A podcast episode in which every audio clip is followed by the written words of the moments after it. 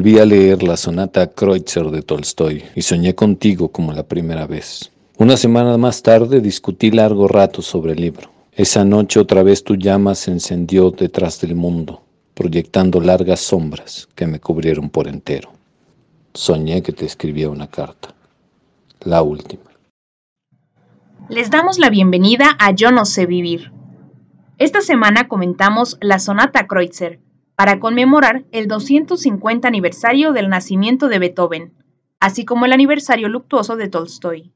Beethoven compuso la Kreutzer y 85 años más tarde, Tolstoy utilizó este nombre para hacer una crítica al amor romántico. Esta semana les ofrecemos la primera parte de nuestra charla en torno a esta obra musical y literaria que, además de formar parte de nuestra intro, nos recuerda que las pasiones violentas tienen fines violentos, Comenzamos. Pues bienvenidos de regreso a Yo no sé vivir en esta edición especial que preparamos con motivo de dos aniversarios importantes. Uno es el 250 aniversario del nacimiento de mi líder espiritual, el gran Beethoven, que no sabemos con precisión su fecha de nacimiento, el 15 o el 16 de diciembre puede ser que haya nacido. Lo que sí sabemos es que lo bautizan el 17 de diciembre y este año cumple 250 años de haber nacido. Y hace unos días, el 7 de noviembre, cumplió 110 años de que murió Tolstoy. Pertenecen aparentemente a dos épocas muy disímiles, pero convergen las dos figuras en este texto que a mí me gusta mucho y que ya veremos qué tal les gustó a los demás, pero que es que se llama la sonata Kreutzer y que es básicamente un largo argumento que se avienta Tolstoy en contra de ciertos ideales que clasificamos o que solemos entender como románticos y que por eso la emprende o utiliza la sonata Kreutzer como ejemplo de estos valores románticos y por eso titula su crítica así. La sonata Kreutzer es esta pieza de Beethoven que sin duda es quizá de las más conocidas o de las más famosas. Es una de las piezas más pasionales, si se quiere, ¿no? Sus movimientos, sus armonías, todas las cosas que una persona que supiera de música quizá podría describir y yo no puedo porque soy un safio en, en materia musical. Lo que sí sabemos es que es una pieza que nos mueve y nos mueve tanto que pues por eso es los primeros segundos de nuestro podcast siempre empiezan con los primeros acordes de la sonata Kreutzer de Beethoven. En esta conmemoración especial de Beethoven, de Tolstoy, y para explicar un poco por qué escogimos la sonata Kreutzer, además de la pieza musical, pues también tiene que ver el gusto por el modo de pensamiento que desarrolla aquí Tolstoy, que es bastante iconoclasta, bastante descreído, bastante nihilista y encaja bastante bien o en mucho con otros temas que hemos discutido antes y que vamos a, a seguir discutiendo en adelante, que nada vale la pena, que probablemente lo mejor es no nacer, el destino de la humanidad es sería más feliz si simplemente nos dejamos de reproducir, que la cultura nos programa para desear una serie de cosas que no son necesariamente lo mejor para nosotros, que estamos educados en una manera en que no nos beneficia directamente, sino que al contrario nos hace reproducir ciertas condiciones de existencia que nos generan angustia o sufrimiento o que perpetúan nuestra miseria.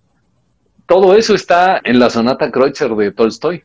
Y aparentemente, o desde alguna lectura, vamos a decir, directa de esta novela de Tolstoy, él parece responsabilizar en mucho de estas limitaciones al movimiento romántico, a, esta manera de concebir el mundo, en que antes que el pensamiento objetivo se consideraba, por decirlo así, la sensación o la percepción subjetiva de cada persona nosotros como civilización occidental, si quieren, podemos clasificarnos desde algunas perspectivas teóricas, no siempre todos están de acuerdo, pero a mí me gusta, entonces me late, como una sociedad post-romántica. Estamos influidos en gran medida y sigue dando frutos y sigue dando esa mata que es el romanticismo. Vamos a decir figuras eh, centrales del romanticismo en, en Alemania, pues tenemos a Goethe y a Schiller, y sabemos que, por ejemplo, una de las obras más famosas o más, eh, uno de los referentes que comúnmente suelen asociarse más con el romanticismo es eh, Las cuitas de Werther, que es básicamente una historia como en la sonata Kreutzer donde no pasa nada. O sea, no hay sucesos externos, lo único que hay es una narrativa sobre la conciencia interna de un personaje, sus estados emocionales, su manera de sentir, lo sublime, lo triste, de interesarse por otra persona y eventualmente pegarse un tiro porque pues, no le hicieron caso, porque el mundo externo no se corresponde a sus ambiciones o sus proyectos internos y considera que pues a la chingada y se pega un tiro. Y aquí lo que tenemos quizá es el revés. En vez de suicidarse este enamorado romántico a lo bestia, lo que hace es matar a su pareja. Es muy problematizable desde entonces, ya lo problematizaba Tolstoy, pero en nuestro momento histórico-cultural pues también nos representa un reto, que es un reto que está abierto desde que Tolstoy escribiera esta novela. ¿Cómo podemos justificar o decir, claro, o sea, la mató porque la amaba? que este enunciado tenga sentido, que, se, pueda articular como una excusa, como una justificación, como un enunciado que tiene un significado que comprendemos, es en cierta o en gran medida a causa, parece decir Tolstoy, de esta noción romántica de que la emoción interna puede dominar al sujeto, de que la percepción subjetiva es central, de que el mundo de la imaginación o de los sentimientos, de la pasión o de la emoción, puede justificar o puede santificar cualquier acto. Y esto ocurre en el movimiento romanticista o el romanticismo surge como una especie de reacción en contra del excesivo racionalismo que nos viene o que venía desde la ilustración, ¿no? Desde el Renacimiento, la ilustración, siglo de las luces, etcétera, se rechazaba en mucho la pasión. Ya lo hemos discutido en otras ocasiones que empieza a ver esta dicotomía del el pensamiento racional por un lado y lo demás que no es pensamiento, que es la emoción y la pasión y lo demás. Y curiosamente al, al romanticismo le sigue como reacción lo que conocemos en teoría literaria o en teoría del arte, el realismo, que es otra vez volcarse hacia ignorar y detener o poner barreras en cierta medida sobre las emociones individuales o personales y en vez de eso, fijarnos en las circunstancias materiales, en la realidad vivida de manera objetiva o externa.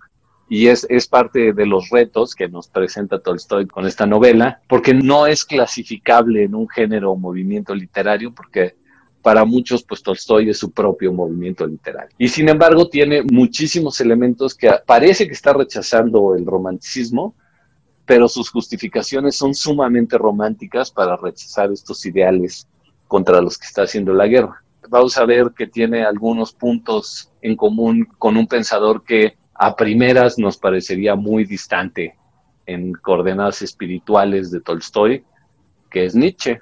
Y resulta que Tolstoy pues era un pensador de corte bastante moralista, si quieren, que si bien se separan de, las visiones tradicionales del cristianismo, por ejemplo, del ascetismo y de la renunciación, lo cierto es que sí propone un ideal de vida pues bastante engarzado con los principios, quizá no de la religión organizada cristiana, pero sí con los principios de, los evangelios. Tolstoy era un, o empezó siendo una persona de firme convicción cristiana, pero lo cierto es que para él los evangelios ocupaban un, lugar central en, sus primeros años y es una influencia que se deja sentir en sus textos a lo largo del tiempo, incluso en este de la sonata Kreutzer, empieza literalmente con una cita del Evangelio, pues más vale la castidad, o sea que el matrimonio mejor no, guácala, como dijera el presidente Fuchicaca, Dijéronle los discípulos, si tal es la condición del hombre con la mujer, no conviene casarse. Y él les contestó, no todos entienden esto, sino aquellos a quienes ha sido dado.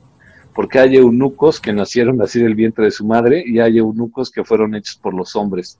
Y hay eunucos que a sí mismos se han hecho tales por el amor del reino de los cielos. Es una cita del, del Evangelio según San Mateo.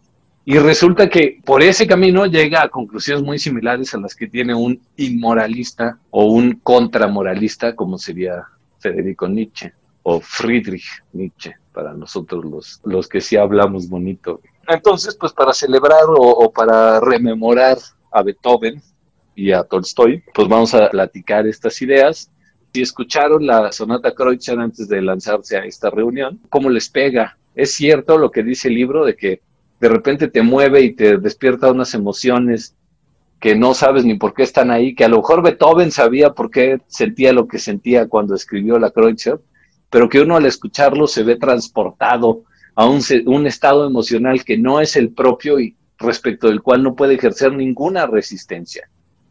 ¿Sí o no? ¿Cómo fue su impresión de la Kreutzer? Yo lo que hice fue, mientras estaba leyendo a Tolstoy, puse de fondo Beethoven. Entonces siento que había escenas como que la música se encuadraba a la escena. Haz de cuenta, cuando te estaba narrando cómo se peleaba con su mujer, en la misma sonata de Beethoven se ponía como más acelerada la música. Y al principio, mientras iban en el tren, empieza más tranquilo. Pero sí, sí, siento que sí quería hacer como que la sonata tiene un tinte de romance. Primero empieza tranquilo, como que hay discusiones, la música sí te llevaba a estados emocionales que a veces coincidían con el texto de Tolstoy, entonces amplificaban la emoción. Sí, porque el texto solo no creo que cause eso. Entonces, sabiendo que esta pieza también está inspirada como en una historia parecida, porque me parece que es eso, ¿no? Este Beethoven se le iba a dedicar a un compañero suyo y él lo traicionó, entonces borró ese nombre y puso otro. Puso el de Kreutzer, o sea, se lo había dedicado la pieza a un violinista que era muy cabrón o, algo. O sea, no, no, no, me creas mucho, pero sí, de entrada se le había dedicado a un violinista que se supone que iba a ser el que le iba a tocar. Pero este señor acepta otros compromisos porque le convenía y Beethoven dice pues a chingar a su madre ese güey y se la dedica a Kreutzer. Pero efectivamente hay, un berrinche de Beethoven ahí, un poco como hizo con la Sinfonía 3, que primero era la, la napoleónica o la del emperador y cuando vio que Napoleón era un hijo de puta que se declaró emperador, pues este le tachó ahí Sinfonía 3 Napoleón y le puso la heroica. Otra pregunta ahí, ahorita que dices del texto solo no despierta esas emociones. No sé, porque si alguien ha sido alguna vez presa, víctima de los celos, de haber pasado una noche sin dormir porque, caray, me estará pasando, me estarán poniendo el cuerno, no, ¿qué está pasando? Creo que el texto sí es muy efectivo al evocar esas emociones. Cuando describe, por ejemplo, una noche de ansiedad que tiene este Potsnishev, si es que así se pronuncia, porque el ruso sí no lo mastico ni por error, pero este personaje principal describe cómo ya se está a punto de dormir y de repente dice, siento como un choque eléctrico y me llegan una serie de imágenes a la cabeza ¡ah! y me despierto y no puedo dormir y la falta de sueño le acelera los nervios etcétera, etcétera, etcétera. Es una descripción muy efectiva que me dijo el amigo de un amigo, ¿no?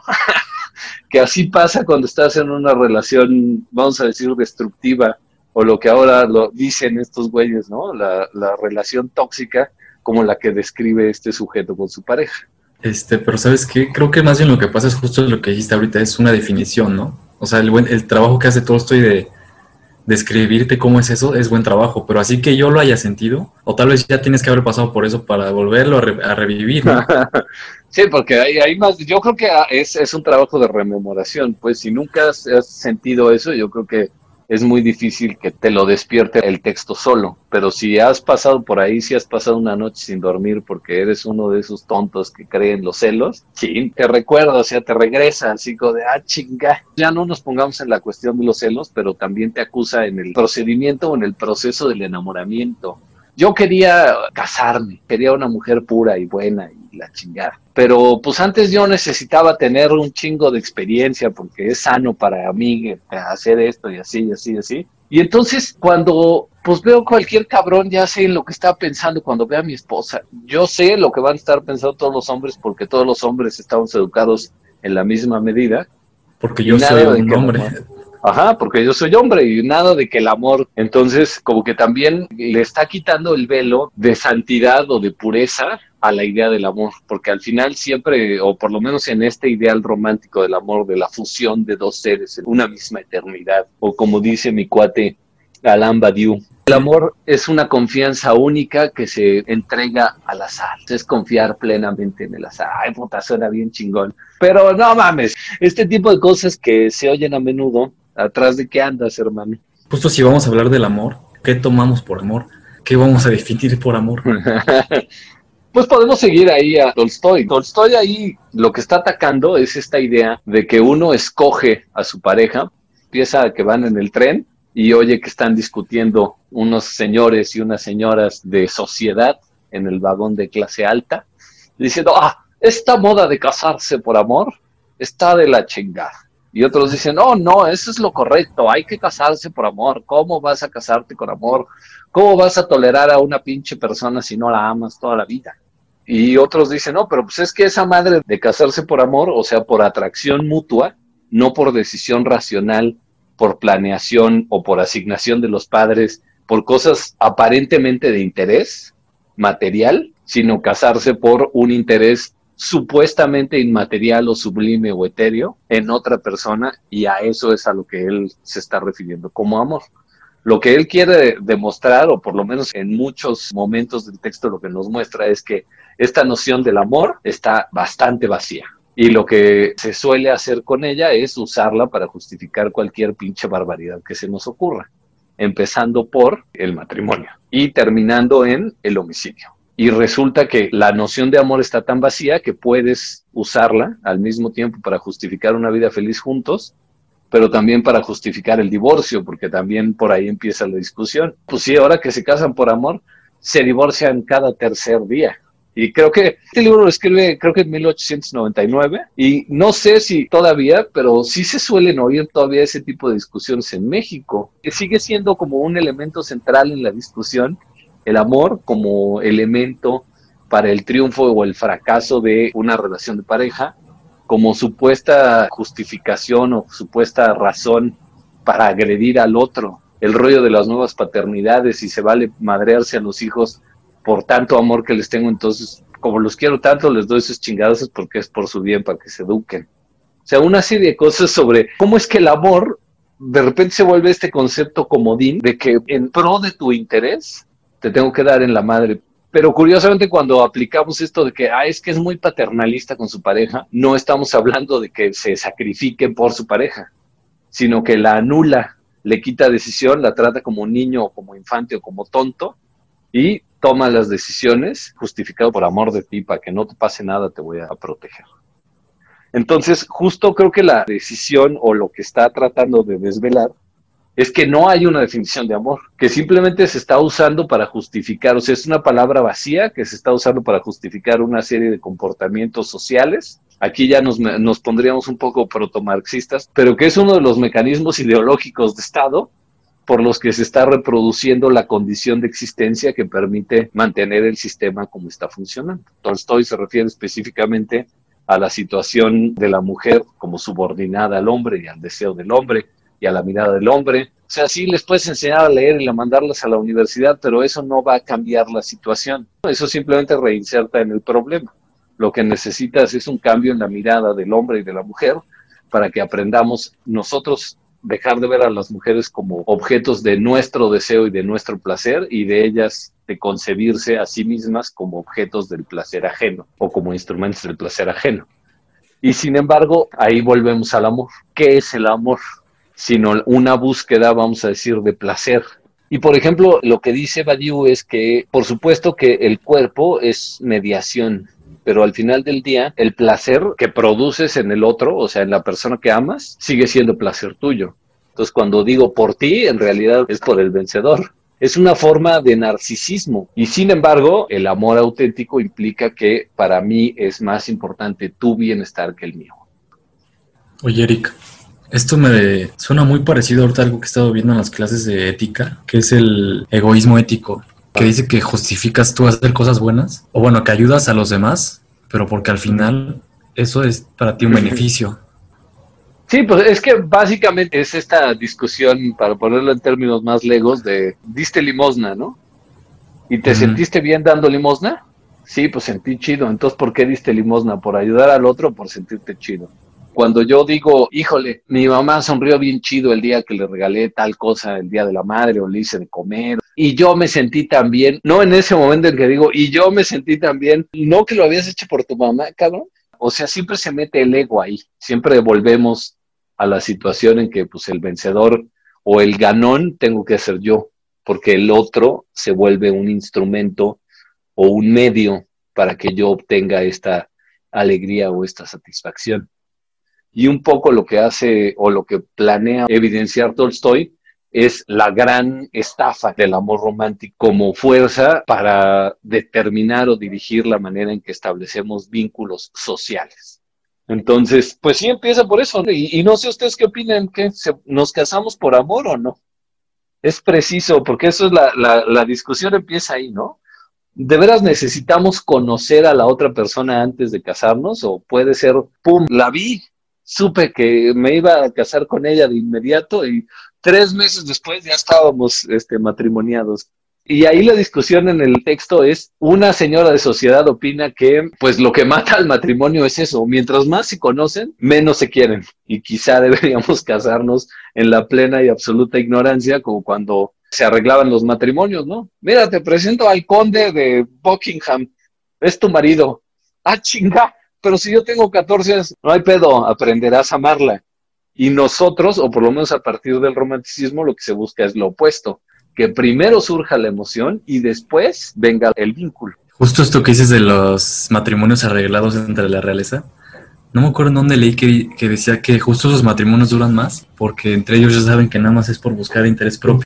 Literalmente es tu obligación. O sea, como de entrada no se presenta como algo voluntario, no es algo que escojas, pues te aguantas, ¿no? O sea, como si te lloviera. No lo veo como algo contingente y por lo tanto lo puedo soportar o lo puedo vivir a largo plazo. No nos entreguemos a eso porque también los matrimonios arreglados ocurrían de estas situaciones de que, bueno, el conde de 75 años andaba buscando una novia y le daban una niña de 12, o estos matrimonios forzados en la India y, sus consecuencias horribles en que había que quemar a la esposa del viudo, porque así mandaba la ley, y pues sí, casaban a la niña de 13 años con el señor de 90 se moría a los 15 minutos y había que quemar a la niña de 13 años. Entonces, hay quien opina que ayuda mucho no conocer a tu pareja, porque entonces la ves como algo dado, o sea, como algo necesario, ya es como es, ya, ni pedo. Y en cambio, cuando surge del amor, que es una pasión que surge aparentemente de la nada, que es injustificable, justamente la vinculación se vuelve plenamente contingente y aparentemente nos haría ver como que el matrimonio pues es desechable. Mientras te ame, nos quedamos juntos. Para que vean que hay una vinculación muy interesante entre problemas que para Tolstoy eran de naturaleza moral y de ideología, vamos a decir, romántica, con problemas que seguimos discutiendo ahorita. Si hoy tengo ganas de este amor, pues me quedo con este amor. Mañana me voy a otro. Y desde otra perspectiva, Sigmund Bauman eh, dice más o menos lo mismo, que dice Tolstoy sobre la manera en que están educados los jóvenes en su época, para desear o para ser objetos del deseo. Y tengo que hacerme y convertirme y emperifollarme y hacerme guapo y arreglarme y depilarme y esto y lo otro para ser un buen objeto de deseo. Y al mismo tiempo tengo que refinar mis gustos para aprender a desear lo mejor para mí, que es la lógica capitalista. Por eso decía yo que en ciertas formas o en ciertas eh, visiones se nos considera a esta época o al advenimiento del capitalismo y el postcapitalismo y la chingada como una especie de post-romanticismo, como la cola, como la deformación o la exacerbación de una lógica romántica que era precisamente subjetivista, impresionista, pasional, etcétera, etcétera. Pero entonces ustedes, ¿cómo ven? ¿Nos casamos a ciegas o prefieren que haya amor en el matrimonio? Pues yo soy contra el matrimonio. ¿Sí? ¿Tú crees que no hay que casarse? O sea, no, yo no digo que lo, yo no puedo decir lo que los demás tengan que hacer, sino yo digo que yo no voy a casarme. ¿Pero por qué? Es que siento que es esto que dicen de que cuando tienes algo que deseas, empiezas a desear otras cosas. No estamos exentos los, los humanos. Si deseas a otra persona, a otro individuo y lo obtienes, ya no va a estar en su pedestal en el que lo tenías. O sea, te llega la saciedad. Una vez que le pones la banderita de esto es mío, te resulta menos deseable que cuando era ajeno. Pero es que, ¿sabes que Ahí también no puedes decir que alguien te pertenece. No, o sea, no debes, pero de que se puede, pues. pues Fueron muchos años de esclavismo, güey, ¿no? O sea, y, y todavía sigue habiendo mucho de esa lógica en las relaciones sentimentales es mi esposo, es mi esposa, es mi novia, es le puedes dar la vuelta como quieras, pero sigue usándose el posesivo. Este Eduardo, querías Ah, sí, yo iba a decir que estoy a favor del amor, nada más. Justo hasta cuando le preguntan a la señora, a ver, pero dígame qué es el amor y la señora como, ah, este, no sabe, no sabe qué decir. Y de hecho, pues creo que en la obra nos ayuda a señalar puntos de lo que no es el amor o lo que está mal en, cómo hacemos las relaciones ahorita. no, sí, sí, pero, o sea, digamos que antes de establecer un vínculo, vamos a decir, formal o a largo plazo, primero debe haber una emoción. O sea, cada persona puede establecer tantos vínculos emocionales como quiera, porque le despiertan pasiones tantas personas, y cada otra persona pues puede establecer tantos vínculos como quiera. Y de hecho es una de las cosas que parece poner Tolstoy en la mesa. En un capítulo ya poco avanzado del asunto, dice que la única forma en que se establecería una auténtica igualdad para poder hablar de relaciones equitativas entre hombres y mujeres, o sea, una auténtica libertad para establecer amor, es si ellas tuvieran la misma libertad sexual y se considerara tan sano como para el hombre el que dieran rienda suelta y echaran desmadre todo lo que quisieran, que nos vieran a los hombres como objetos de su propio placer y no verse a sí mismas como objetos de nuestro placer. Curiosamente Tolstoy dice, pero no, ni madres, eso también es impío y esculero, porque lo mejor sería que no nos reprodujéramos. Por eso empieza con la cita del Evangelio. El amor, o sea, si hay algo que se llame amor del reino de los cielos, eso te hace eunuco, o sea, te hace el, te hace renunciar a tener relaciones sexuales, a establecer este tipo de vínculos marihuanos con, con el amor. ¿Por qué? Porque si de repente exacerbamos esta idea de la libertad, digamos que vuelves a la idea del amor libre de los 70, que también es una cola del romanticismo. Pues era simplemente cosa de pedir, no, oye, tienes ganas, sí, yo también, ah, pues vamos, y sin compromiso y sin generar grandes problemas, compartimos el amor, hace el amor, no la guerra, etcétera, etcétera y estuvo y funcionó durante mucho tiempo, pues. Grandes héroes del romanticismo, o por lo menos las figuras centrales que me vienen a la mente, como Lord Byron, eran unos coge todo. Era amor libre, era feliz, andaba buscando a quien querer todo el tiempo. Y eso, o sea, es básicamente una de las figuras centrales del romanticismo al grado tal que seguimos usando el término héroe, byroniano o the Byronic Hero, como una convención o un tropo literario de una persona que está llevada por una pasión, pero tiene fallas morales y termina haciendo las cosas bien, vamos a decir, generando un beneficio a pesar de que está limitado por sus propias fallas como ser humano. Para ponerlo en contexto, sería Tony Stark. Es un güey borracho, es un güey egocéntrico, es un güey con muchas limitaciones morales, pero al final tiene buenos sentimientos, tiene pasión, tiene ganas de hacer las cosas bien. Si lo viéramos, vamos a decir, con un espectro moral como el que nos propone Tolstoy o con una perspectiva moral cerrada o seria, pues quizá fracasaría duramente como ser humano, ¿no? Tendríamos que separarlo de nuestro club de los puros, porque es bien pedóteca, porque traficaba con armas, ¿no? Habría que hacer cancel culture contra Iron Man, porque pues, su primer traje lo construyó vendiéndole armas a los terroristas, ¿no? Pues, pinche güey.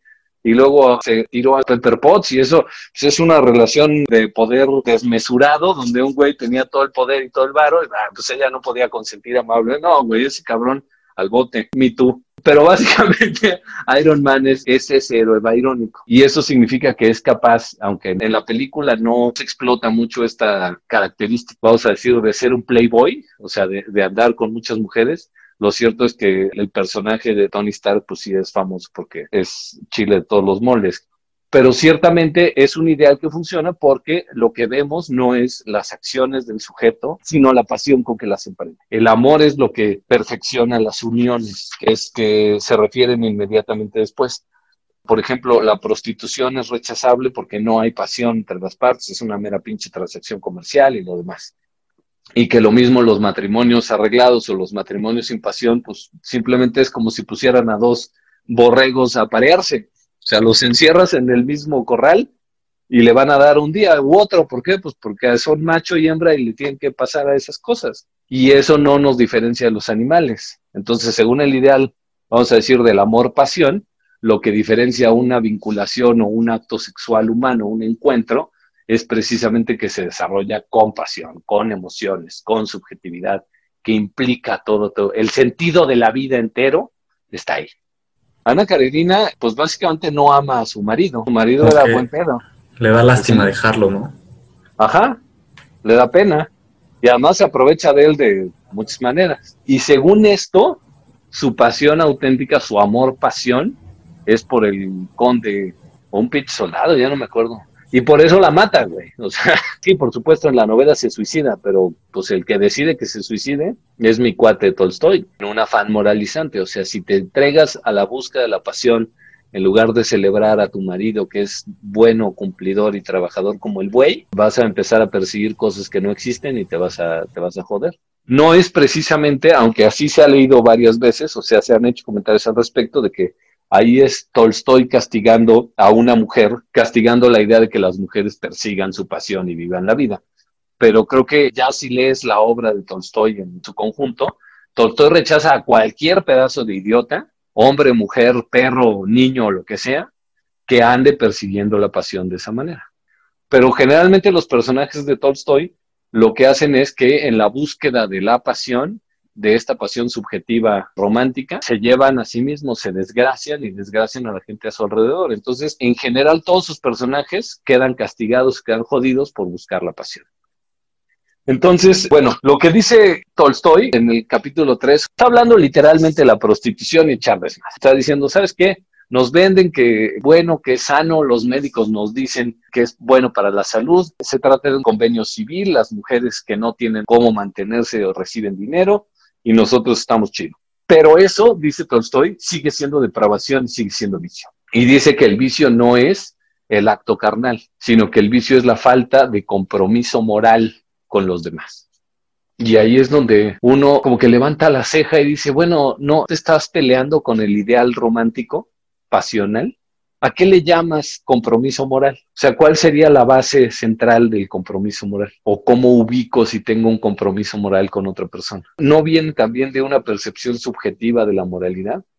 de un compromiso pasional que hago con una forma de ver el mundo que me hace otorgarle valor a unas cosas. En este caso, por ejemplo, la fe en un Dios, como la tenía Tolstoy, que casi casi es la misma pega de Kant de no usar a los demás como medios, sino como fines. Un compromiso moral, diría Kant, es ver a los demás como fines en sí mismos y no medios para la obtención de mis fines. Pero eso no es algo, diría Hume, que podamos elegir sin pasión. O sea, no es posible que yo haga esa transferencia de valor por un mero acto de raciocinación. El compromiso moral con algo es algo que siento también, es una emoción, es algo que parte de mi subjetividad es algo que no depende de que el otro se lo merezca o no. Es algo encabronadamente similar a lo que llamamos amor. ¿Cuándo adquiero un compromiso moral con alguien más? No he comido y alguno de ustedes me invita a comer. No me pide que le pague la comida, no me cobra, ni pretende en modo alguno eh, cobrarme o, aprovecharse de ese beneficio que me hizo, lo hacen desinteresadamente. Sin embargo, yo siento tanto que decido unilateralmente, porque así siento yo y así me nace, que a partir de hoy tengo un compromiso moral con esta persona. Un vínculo que surge de mí, moralmente te la debo. Y cuando me necesites apareceré. Es un vínculo que yo escojo, o sea, no me puedes imponer un vínculo moral desde afuera. O sea, no, no te pueden decir como nos decían nuestros papás, cuando Juanito te prestó su juguete, ahora tú le tienes que prestar el tuyo porque es tu obligación. Entonces ya no es moral. No hay ese ver al otro como un fin en sí mismo y no como un medio para mi fin. Cuando yo escojo ver al otro como un fin en sí mismo, decido que es válido defender, proteger y ayudar a esa persona con independencia de lo que me pase a mí o lo que yo gane. Es como echarse un one night stand, una costón de una noche, y hay gente que siente la obligación moral de llamar al día siguiente. Y hay gente que no. Pues la pasas tan chido como yo, ¿no? Pues, ¿Qué más da? Pero ese siento que debo llamarte, o siento que debo agradecerte, o siento que debo mandarte flores en Navidad, es algo que me surge a mí desde mi subjetividad. Es otra forma de designar algo tan vago como el amor. Si lo que hace vicio a la prostitución es la falta de compromiso moral, ¿de qué otra manera definiríamos al amor sino como el compromiso moral que establezco con una persona cuando voy a entablar relaciones sexuales con él? Cuando amo a alguien y tengo relaciones sexuales con ese alguien, no la veo como un instrumento de mi masturbación o de mi onanismo, que hay es por ti y vamos a ser felices y lo demás. Cuando no le amo, pues simplemente estamos usando los cuerpos como accesorios para nuestro propio placer.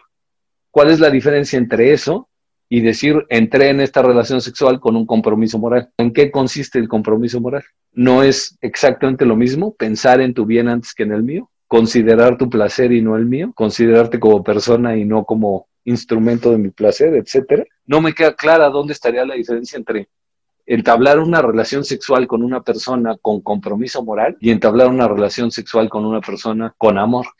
El compromiso tú decides cuándo termina, ¿no? Y el amor tal vez no puedes controlarlo tú. ¿Tú crees que puedes decidir ya no sentirte en deuda con alguien, por ejemplo?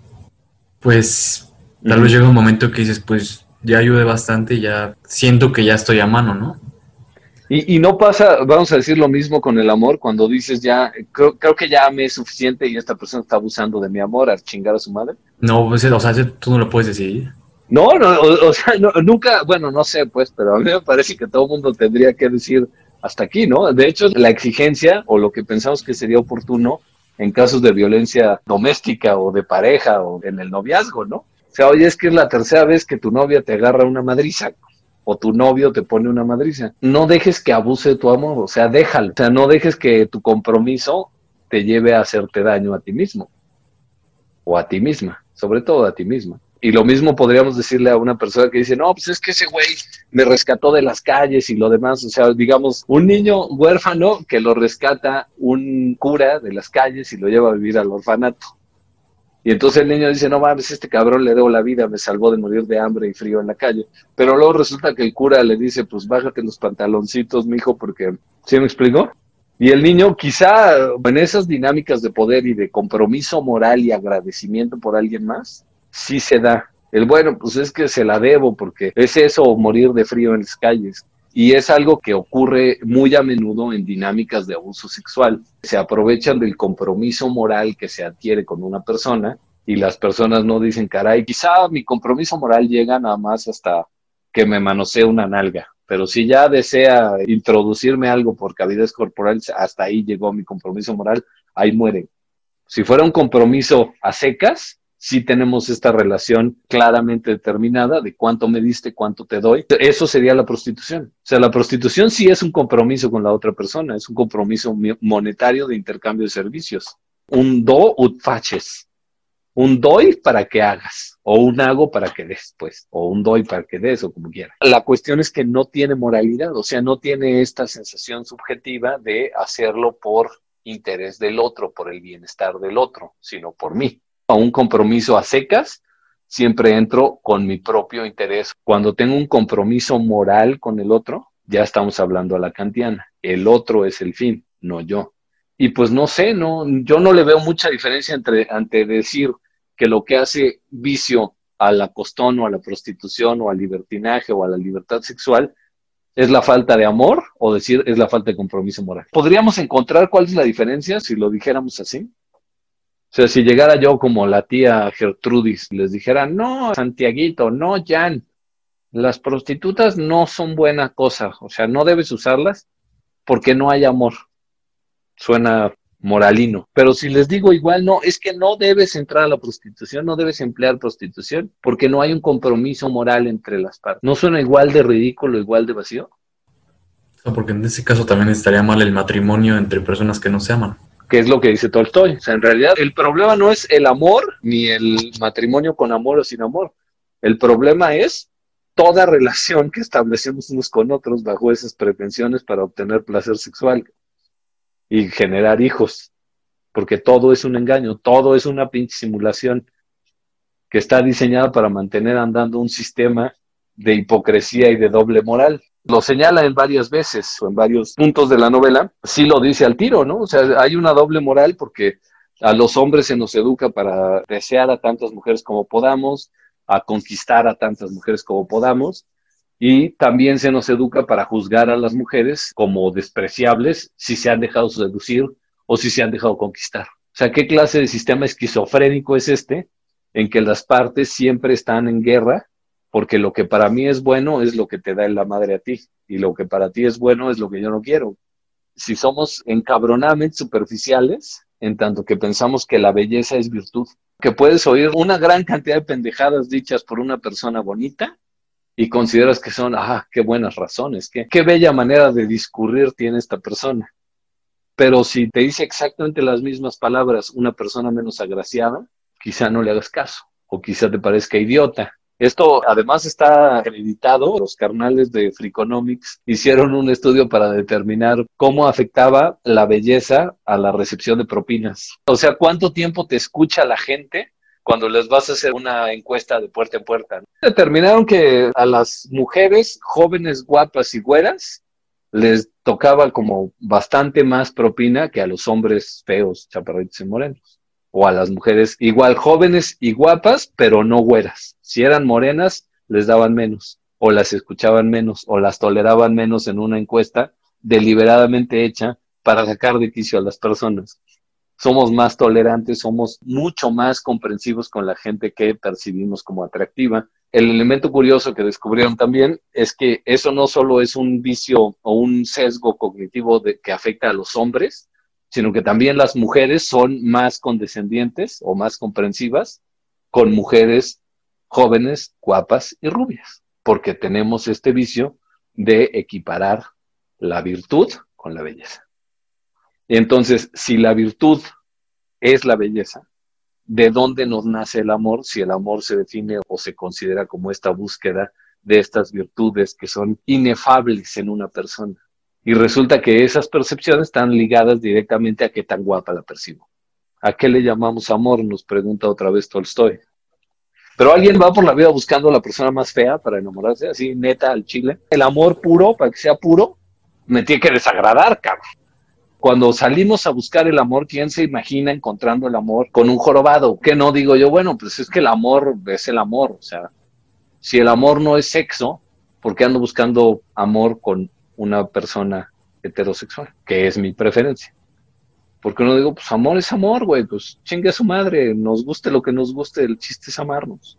O sea, ahí nos está revelando otra vez un subterfugio. El amor es puro y es, es esto y es aquello, pero al final, ¿qué es lo que está determinado que veamos esas virtudes o que veamos esas elegancias o que veamos esas cualidades indecibles en la otra persona, sino el deseo de no reconocer de manera clara y directa que lo que me enamora es que me mueve las tripas, pues las entrañas, las nether regions.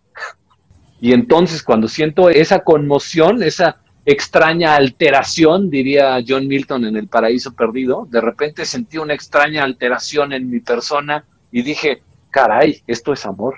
Esa extraña alteración a lo mejor es una excitación y a partir de ahí viene todo lo demás no al revés, no, no empezamos por ver lo inefable, y ay, las emociones, ay, qué bonito, qué, cómo me inspira. En cuanto la vi, tuve ganas de componer una divina comedia en su nombre, y entonces me casé con ella. Dicen que el proceso de enamorarse es un proceso químico en el cerebro, y pues de qué proviene, de nada más una experiencia visual. O sea, de ver algo o de ver a alguien que te gusta, empieza todo un proceso químico en el cerebro. O, sea, sí, pero no nomás de la vista. Es un elemento que para el ser humano sí es central. Somos seres eminentemente visuales, pero hay más procesos implicados. Nada es en el intelecto que no haya sido antes en dos sentidos. Y un poco es lo que decía Platón a través de Sócrates en no sé qué diálogo, creo que en el banquete. O sea, la aspiración de las cosas bellas empieza por la experiencia de lo bello. Antes de apreciar la belleza, tengo que apreciar una cosa que sea bella. Entonces, antes de apreciar el espíritu, tengo que apreciar a las personas en cuyo interior hay un espíritu. Y no hay nada mejor para empezar el camino hacia el amor de lo perfectamente bello que empezar amando un chingo de gentes que sean bonitas y estén sabrosas. Esta es una visión bastante griega de la pasión, pero no hay amor que surja entre las personas, por lo menos en este sentido que lo propone Tolstoy en cuanto al matrimonio, no puede surgir o no surge de esta manera espontánea si no empieza o no implica también la cochinada del cuerpo. No hay manera de que podamos acariciar el espíritu, si quieren, para ponerlo de una manera clara. Yo no puedo llegar a tu centro emocional o a tu corazón o a tu espíritu o a lo que sea. Simplemente empieza por el cuerpo, dura lo que dura el cuerpo, porque además nuestra promesa de amor eterno pues, es hasta que la muerte nos separe. ¿Por qué, carnal? Si se supone que amábamos el espíritu, lo etéreo. Y por eso la otra cita con la que empieza la sonata Kreutzer es, quien vea a una mujer con deseo, ya cometió adulterio en su mente. No mames, entonces ¿cómo le hago para enamorarme, cabrón? La tengo que despreciar o qué, o sea, ¿qué hago, cabrón? Pero esta mirada que dices, ¿crees que podríamos decir que estás admirándola al pasar? Bueno, o sea, si me preguntas a mí, yo creo que es hipocresía. O sea, sí puedes decirlo, sí lo decimos a menudo. Yo creo que a todos nos han cachado o hemos cachado a alguien más así. Se sume en el instante y la contemplación y de repente es pura voluntad. Mames, ¿Es como si? ¿no? pero ni madres, cabrón. Porque entonces, si eso fuera, no estaría seguida del ánimo de apropiación. Entonces, ¿qué hacemos? ¿Qué vergases? Al final es deseo. Y por eso es que Tolstoy está denunciando esta idea de que el amor purifica el deseo. Tolstoy lo que está diciendo no es cierto, güey. El amor no purifica el deseo. El amor es un hacernos pendejos, es una impostura, es una simulación constante para justificar la persecución del deseo, diciéndonos que es algo espiritual y bonito. Pero al final la pasión sigue siendo pasión y el deseo sigue siendo deseo. Pero a ver, eso es si tienes tú la intención, o sea, si la intención seguida es de ir y buscar los medios para apropiarla, como tú dices, pero si nada más es la intención de observar. tú estás queriendo ahí meter cuña como si fuera diferente intención y deseo, pero no puedes tener una intención si no deseas aquello hacia lo cual tienes intención. Y si te fijas, intención está emparentado con intensidad también. O sea, es un deseo con intensidad, porque te lleva, te jala, te arrastra. Sus ojos me dominaron. ¿Y eso qué significa? Cuando pasa lo mismo con un coche que dices, no, no quiero uno de esos. Pasó el Porsche, ah, güey, y nomás lo vi y lo disfruté, pero no, no, sí, no, no, no, no lo deseo. Pero nos encanta hacernos bien pendejos, eso es lo que dice Tolstoy, pues nos encanta hacernos bien pendejos y decir que cuando veo a una mujer o a otra persona con esa misma mirada intencional y llena de deseo, ahí es puro, güey, porque es porque me va a surgir el amor. Yo ahí estoy con Tolstoy. Estoy muy clavado y estoy muy seguro de que Tolstoy tenía mucha razón cuando decía, pues no mames, no es cierto, güey. O sea, esto que le llaman el amor pasión o el amor romántico o el amor platónico es pura impostura. Es una manera que tenemos de justificar ciertos comportamientos, específicamente de ciertas formas de entablar relaciones sexuales y de hacernos bien pendejos es mera simulación ante los ojos de los demás. Y eso es como el primer eh, escalafón, ¿no? Cuando, cuando está hablando de, el primer encuentro, de cómo entablamos o cómo establecemos la, este, la relación con el otro. Pero después eh, empieza Tolstoy como a las consecuencias, ¿no? Y luego viene la luna de miel y empiezas a conocer a la persona que según tú amabas y todo se vuelve una pesadilla, güey. Todo el tiempo te estás peleando, está llena de ruidos y costumbres que te cagan la madre. De repente estar encerrado en la misma casa con otra persona, estás un poco hasta la madre. Otra, no mames, es, es horrible. Es más, esto del amor está tan feo que no santifica nada. El mero día de la luna de miel, en la noche de boda, si llegas sin experiencia, pues es bien difícil comunicarse. O sea, si el sexo fuera natural, dice Tolstoy, ¿por qué nos cuesta tanto ponernos de acuerdo en qué nos gusta y qué no nos gusta. Y si el amor lo santificara, no sería súper sencillo, a sabiendas de que estoy con mi pareja que me ama, que sí me quiere, contarle todas las porquerías que se me ocurre hacerle y que me haga. No sé cómo sea la experiencia ya de nuevas generaciones, pero creo que sigue siendo bastante complicada el establecimiento de esas barreras o de charlas sencillas y abiertas sobre los kinks y las pasiones específicas de cada uno o ya soy un ruquito que todo le espanta? Pues depende de las personas. Ahí sí se pone difícil, pero no siempre pasa, o por lo menos esa era la experiencia general. No siempre antes de hablarlo con la pareja se lo comentan a sus cuates o a, su mejor amigo o amiga. Oye, es que tengo ganas de pedirle a fulanito A que hagamos esto. ¿Crees que se enoje si le digo?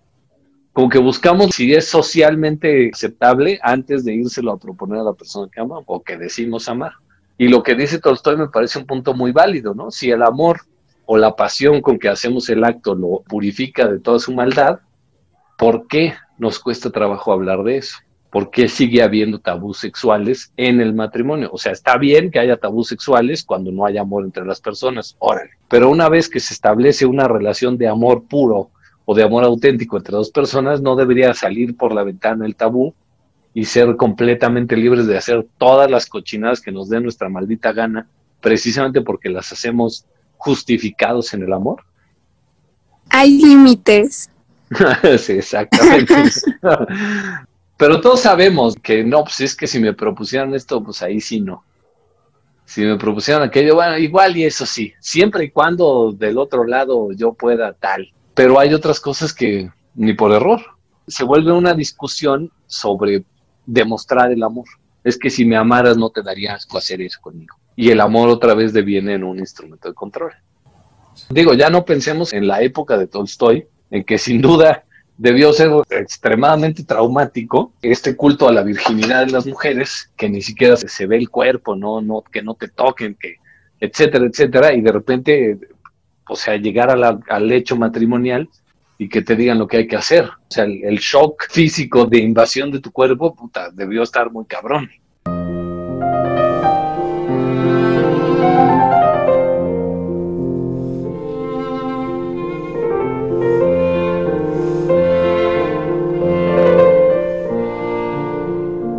Gracias por escucharnos. Los esperamos la próxima semana. No se pueden perder la crítica que surgió en torno al amor romántico. No olvides seguirnos en Instagram como Yo no sé vivir podcast, en tu plataforma de podcast preferida y leer nuestro blog. Eso nos ayudaría bastante.